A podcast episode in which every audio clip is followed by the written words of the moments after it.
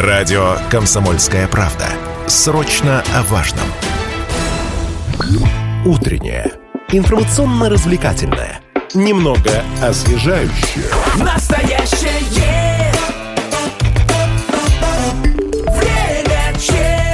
У микрофона Алина Покровская и Марсель Хайрулин. Челябинской области вырос спрос на учителей. Количество вакансий в июле, по данным аналитиков сервиса ХХРУ, стало на 43% больше, чем в том же месяце прошлого года.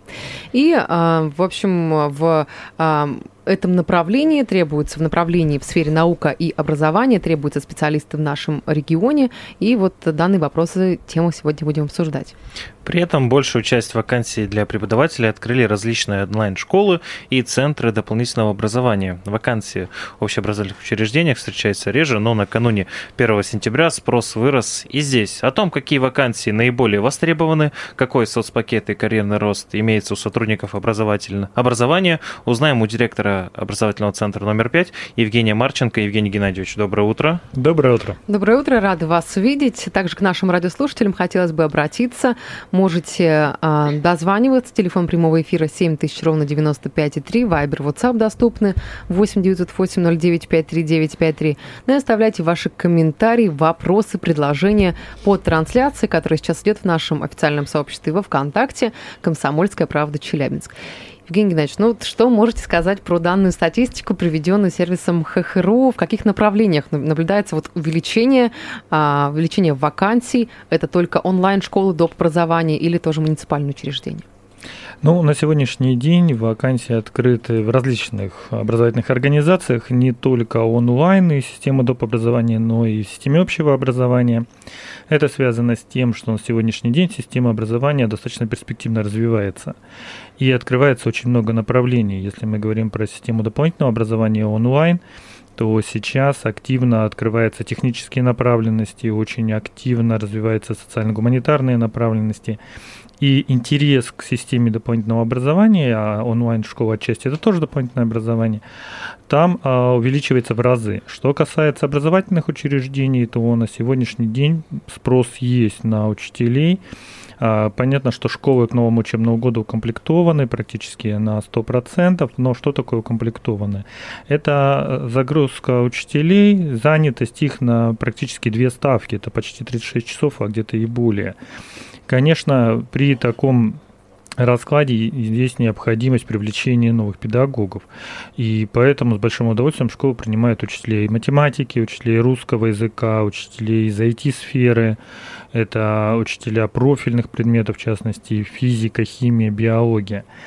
А, на сегодняшний день плотно школы работают с нашим педагогическим вузом и стараются привлекать учителей даже из других регионов. А, а две ставки по каким направлениям? То есть две ставки это что? А, две ставки у нас есть понятие окладная часть, то есть каждый учитель, ну берем, допустим, учителя русского языка, а, оклад это 18 часов.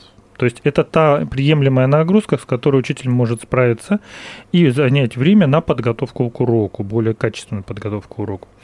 А ранее 36 часов учителя вели, но в целом напряженно, но могли себе это позволить. Сейчас с условием изменения образовательных программ, с изменением в принципе парадигмы образования, 36 часов это очень большая нагрузка становится на учителя, потому что большое время уделяется подготовке нового материала, подготовке интересного материала для учеников на уроке, потому что сейчас недостаточно просто открыть учебник и вести занятия по нему. Поэтому учителя стараются минимизировать свою нагрузку. Но в то же время мы понимаем, что заработная плата – это не отъемлемая часть нашей с вами жизни, да, и, соответственно, учителя берут большое количество часов э, чтобы повысить свой уровень заработной платы. А вот учителя какого профиля в дефиците? То есть там по русскому или по математике? Русский, математика, э, информатика, физика. То есть э, вот последнее время учителя технологии, изобразительного творчества, то есть это те категории, где видна нехватка. А почему так?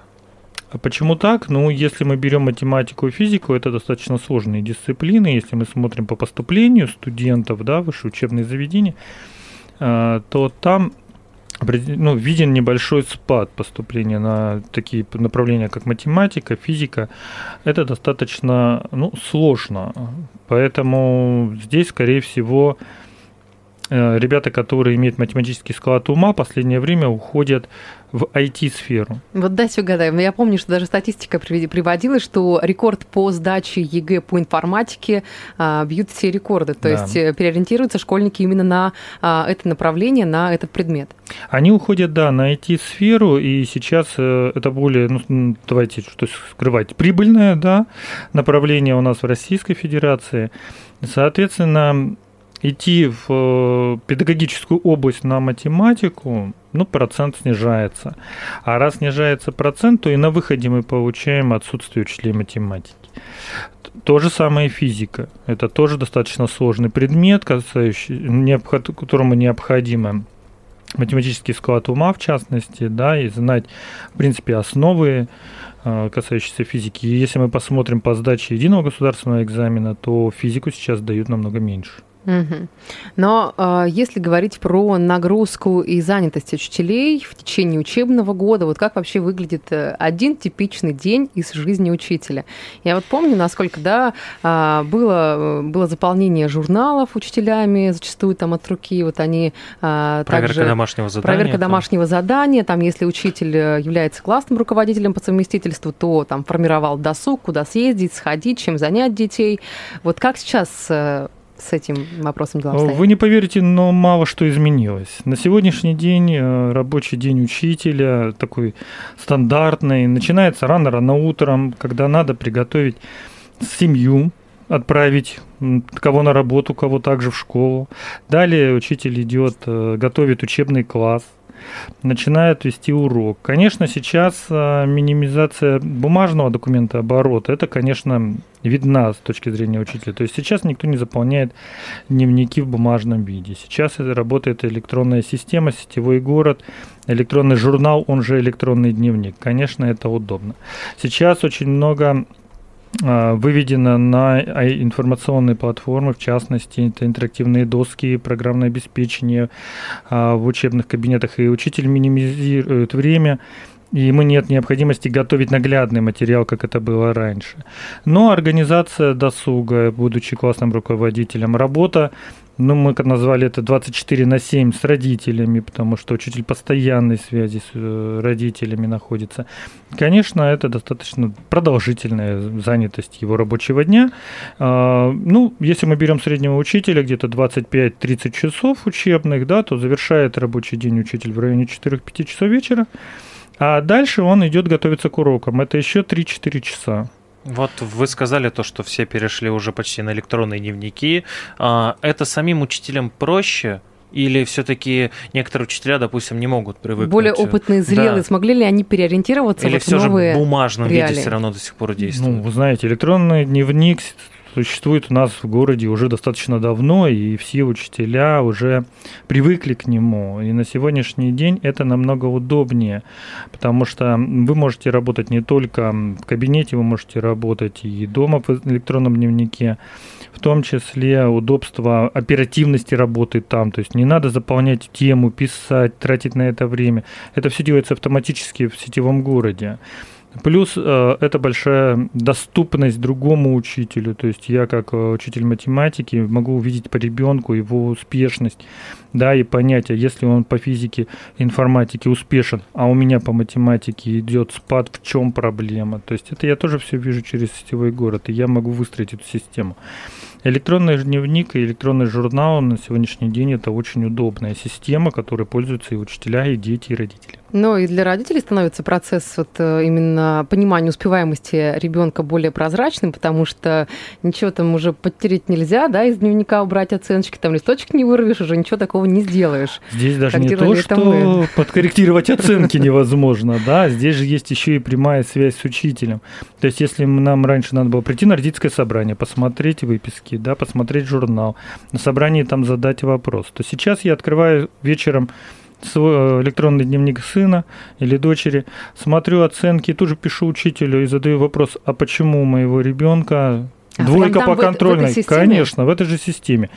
И учитель дает ответ, потому что не подготовился, потому что не выучил, там, в принципе, по каким-то причинам, да, там отсутствовал там и так далее. То есть это очень удобно. Сейчас и не прогуляешь урок, потому что сразу в дневнике появляется отсутствие, и родители видят, был ли ты на уроке или нет.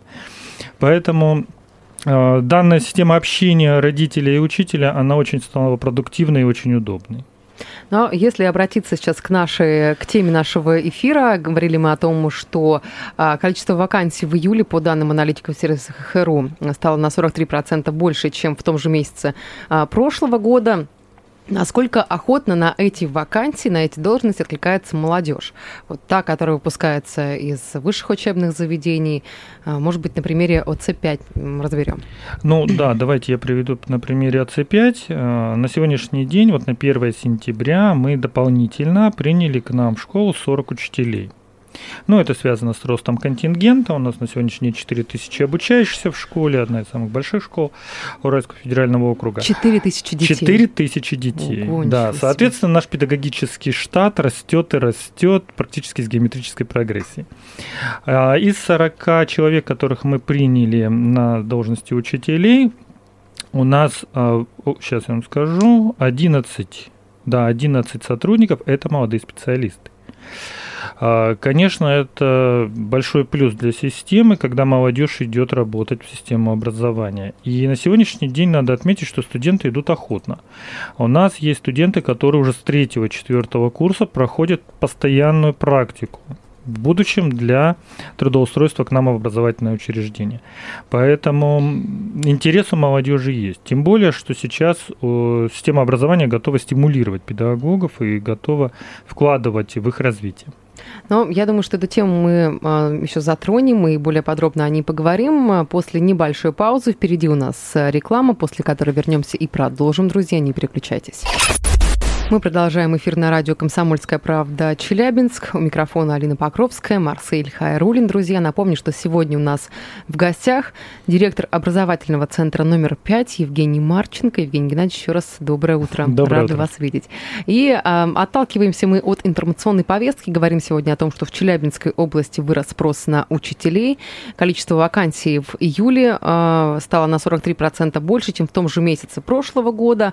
Э, и средняя предлагаемая зарплата в сфере наука образования в нашем регионе по данным за 2023 год составляет 41 тысяча 900 рублей. И вот, конечно, о том вообще, насколько востребована именно специальность учителя, да, каких направлений, как вообще относится и насколько охотно откликается на вакансии молодежь. Сегодня об этом и не только мы говорим с директором ОЦ номер 5 Евгением Марченко. Ну вот, хотелось бы узнать, если насколько охотно откликается молодежь, мы узнали, а с какими сложностями может столкнуться вот как раз-таки молодой специалист, когда вот устраивается вот на работу? Сложностей достаточно много, с которыми могут столкнуться молодые педагоги. В частности, первое – это то оборудование, которое есть сейчас в современных школах потому что а, то инновационное современное оборудование, его надо знать, с ним надо познакомиться. И это первая сложность, с которой сталкиваются учителя в организации образовательного процесса, изучить данное оборудование. Вторая сложность, с которой а, коллеги, как правило, сталкиваются, это общение. Общение сейчас становится открытым, и, как мы уже с вами говорили, любой родитель, ученик может задать вопрос практически 24 на 7 учителю. И здесь необходим контакт учителя с родителями, учителя с учеником. А, не все а, коллеги, не все молодые педагоги готовы 24 часа в сутки вести диалог с родителями. И это определенное напряжение, которое тоже, ну, отчасти отталкивает молодых педагогов.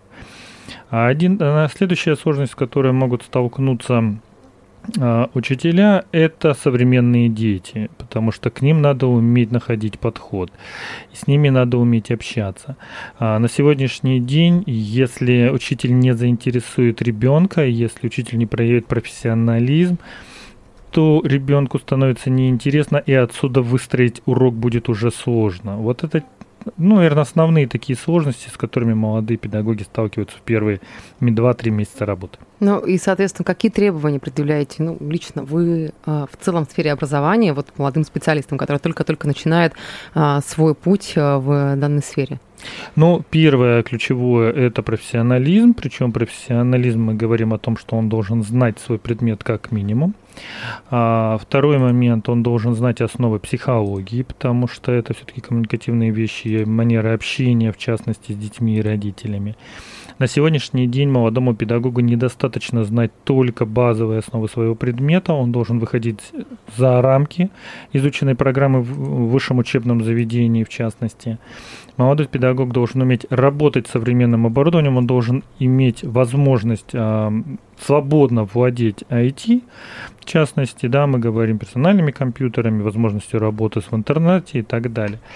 Ну и, конечно же, есть ряд деловых качеств, на которые мы обращаем особое внимание. Это умение учителя работать в том числе и по проектным технологиям, потому что сейчас проектные технологии заходят в систему образования очень активно, как при работе внутри коллектива, так и та же проектная деятельность с учащимися причем прикладная проектная деятельность. То есть, ну вот ряд определенных требований, которые помимо, скажем так, базовых, мы предъявляем к нашим сотрудникам. А вот какие есть условия сейчас вот для учителей вот в наше время? Ну, там, да, по части социального пакета, обеспечения им, а, вот как это работает? Ну, на сегодняшний день система, назовем так, привилегий, да, и вот этот социальный пакет, который готово государство предложить, и отдельно образовательное учреждение, он достаточно велик. В частности, начнем с первого, это сохран здоровья, то есть э, медицинские осмотры, которые ежегодно оплачивает работодатель. И это не сколько обязательная часть, да, потому что, ну, понятно, что соблюдаем все санитарно-эпидемиологические нормы и правила, сколько возможность педагога проверить полностью себя ежегодно в клиниках города Челябинска за счет работодателя. Второй, э, скажем так, э, аспект, который готова предложить система, это оплачиваемые курсы повышения квалификации и переподготовки. Э, практически систематически учителя проходят курсы повышения квалификации, причем не только на территории Челябинска, а мы своих педагогов отправляем и в центре Сколково, и в Сириус, а другие города Российской Федерации. Это все за счет работодателя, и вот это повышение квалификации получение нового направления это тоже как бы один из плюсов работы учителя. Но также это, мы что можем говорить, конечно же, это выслуга после 25 лет, досрочная пенсия который предоставляется государством, это тоже один из социальных гарантий, который предоставляется педагогическим работникам. Это удлиненный отпуск 56 дней. И, как правило, ну, даже не как правило, по традиции, это летний период, то есть тоже большой плюс, когда учителя уходят в летний период на 56 дней отдыхать. А, есть еще ряд стимулирующих э, направлений для учителей, но здесь, как правило, образовательные организации определяют это различные выплаты, стимулирующие выплаты, премиальные фонды. То есть в зависимости от результативности учитель может получать зарплату практически вдвое выше, чем имеет окладную часть. А в чем измеряется результативность? Это в количестве учеников? Там целые которые... критерии. Ну, нет, там не только количество учеников, там целые критерии. Это и уровень подготовки уч... Э, детей, то есть насколько ваши ребята успешны, насколько их результат высок. Это и участие самого педагога в научной жизни, то есть это написание статей, разработка программ. Это могут быть э, критерии такие, как участие детей в тех же олимпиадах и конкурсах, да, а в частности не только, это может быть и большой аспект воспитательной жизни удовлетворенность класса. Там большой спектр э, критериев, по которым учитель может набирать баллы и повышать себе заработную плату.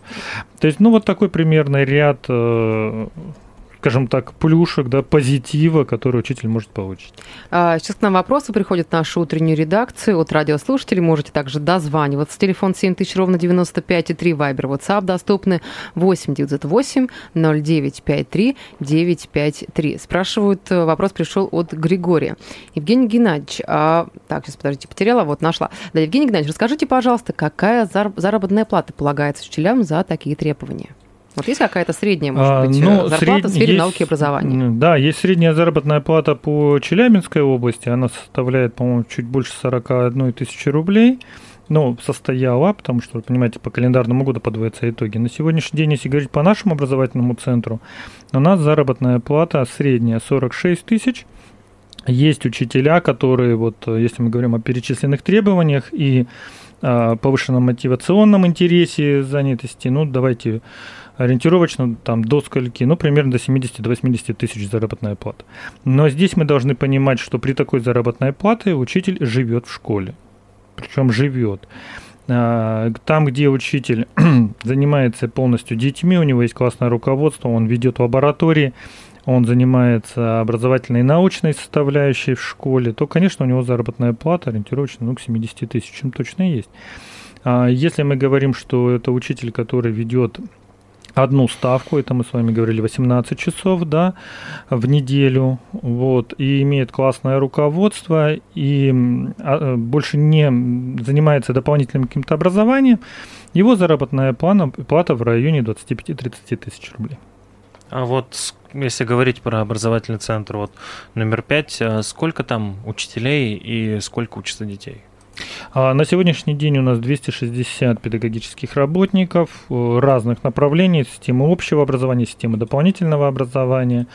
А, количество детей у нас на сегодняшний день 4000 обучающихся. Угу. Ну, вы сказали, что около 40 а, специалистов, учителей, да, пополнили состав. 40 человек в этом году, да, пришли это, к нам в образовательный центр. Это учителя начальной школы, средней, профильные учителя? Это все категории учителей, потому что у нас контингент растет из года в год, и, соответственно, нам надо увеличивать наш педагогический штат. А, это и учителя начальной школы, это учителя иностранных языков, филология, математика, а, физика в том числе. А, это система дополнительного образования, где мы принимаем учителей в той же IT-сфере. А, для, мы открыли профильные инженерные классы, и в связи с этим есть необходимость увеличения профильных предметов и увеличения специфики по инженерному образованию. А вот в сфере образования вот, превалируют все-таки женщины или мужчины, или там есть какой-то некий паритет? Ну, по статистике на сегодняшний день, конечно, э, больше всего женщин в системе образования. Вот. Но мужчины сейчас тоже активно включаются в систему.